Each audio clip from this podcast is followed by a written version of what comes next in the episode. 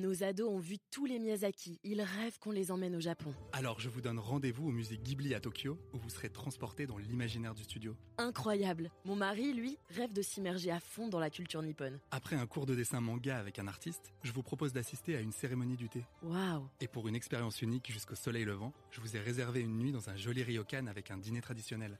Je nous y vois déjà. Avec Marco Vasco, ne rêvez plus, vivez votre voyage l'esprit libre. Au rendez-vous sur marcovasco.fr pour imaginer votre prochain voyage sur mesure. Les podcasts du Figaro.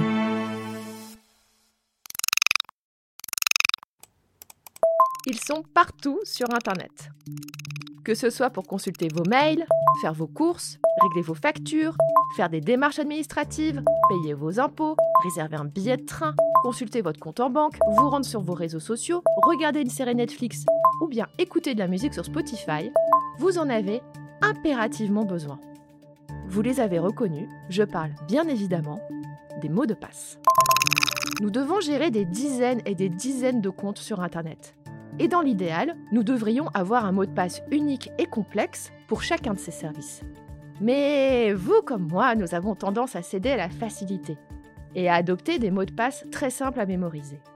1, 2, 3, 4, 5, 6, bonjour, bienvenue, mot de passe, AZERTY, mais aussi Pokémon, Naruto ou Pikachu font partie des mots de passe qui ont été les plus piratés en France en 2021. Ces sésames simplissimes à deviner sont du pain béni pour les hackers informatiques.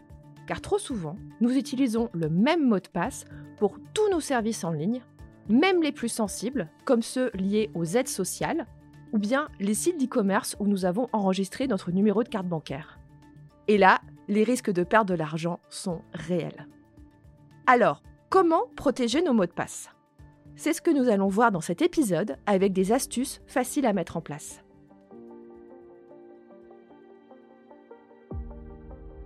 Bienvenue dans Question Tech, le podcast qui répond à vos interrogations sur les nouvelles technologies.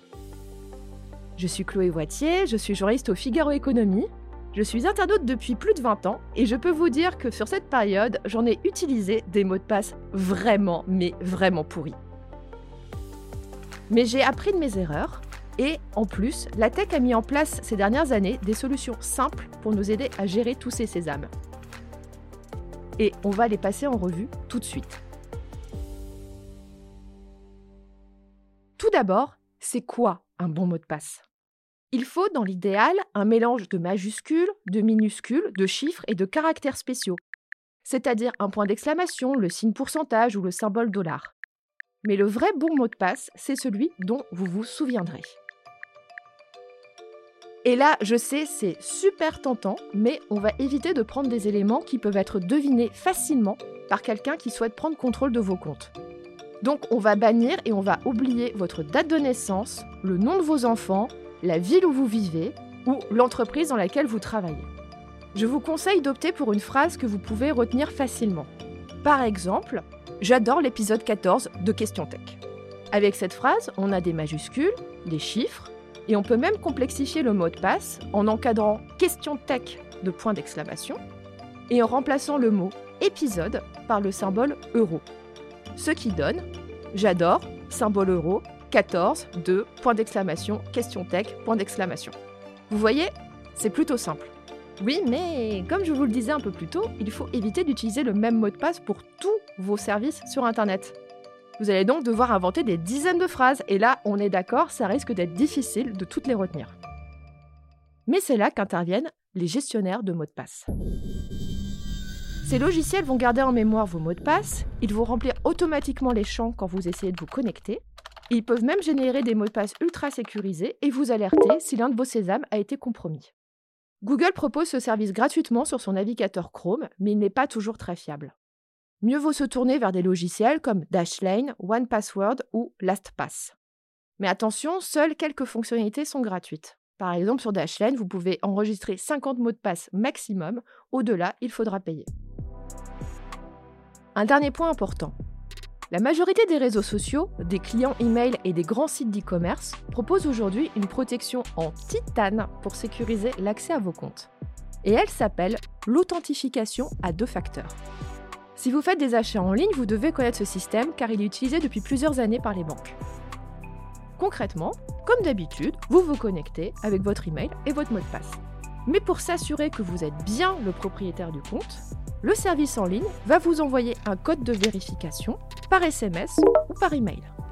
À moins bien sûr qu'il ait entre ses mains votre smartphone, le pirate informatique, normalement, va se retrouver coincé. Vous pouvez aussi opter pour un générateur de code de validation comme Google Authentificator. Cette application gratuite va générer un code à 6 chiffres et qui n'est valable qu'une seule minute. Personnellement, je m'en sers pour sécuriser mon compte Twitter, mais aussi les achats que je peux faire sur des consoles de jeux vidéo.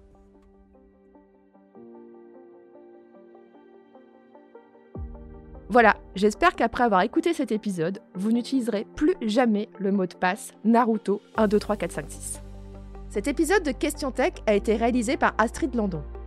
S'il vous a plu, partagez-le autour de vous et abonnez-vous à Question Tech pour ne pas rater nos prochaines publications.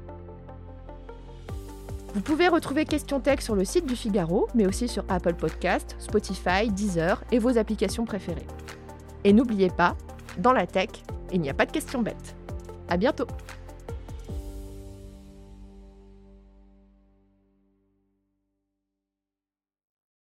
Nos ados ont vu tous les Miyazaki. Ils rêvent qu'on les emmène au Japon. Alors je vous donne rendez-vous au musée Ghibli à Tokyo, où vous serez transporté dans l'imaginaire du studio. Incroyable. Mon mari, lui, rêve de s'immerger à fond dans la culture nippone. Après un cours de dessin manga avec un artiste, je vous propose d'assister à une cérémonie du thé. Waouh Et pour une expérience unique jusqu'au soleil levant, je vous ai réservé une nuit dans un joli ryokan avec un dîner traditionnel. Je nous y vois déjà. Avec Marco Vasco, ne rêvez plus, vivez votre voyage l'esprit libre. Au rendez-vous sur marcovasco.fr pour imaginer votre prochain voyage sur mesure.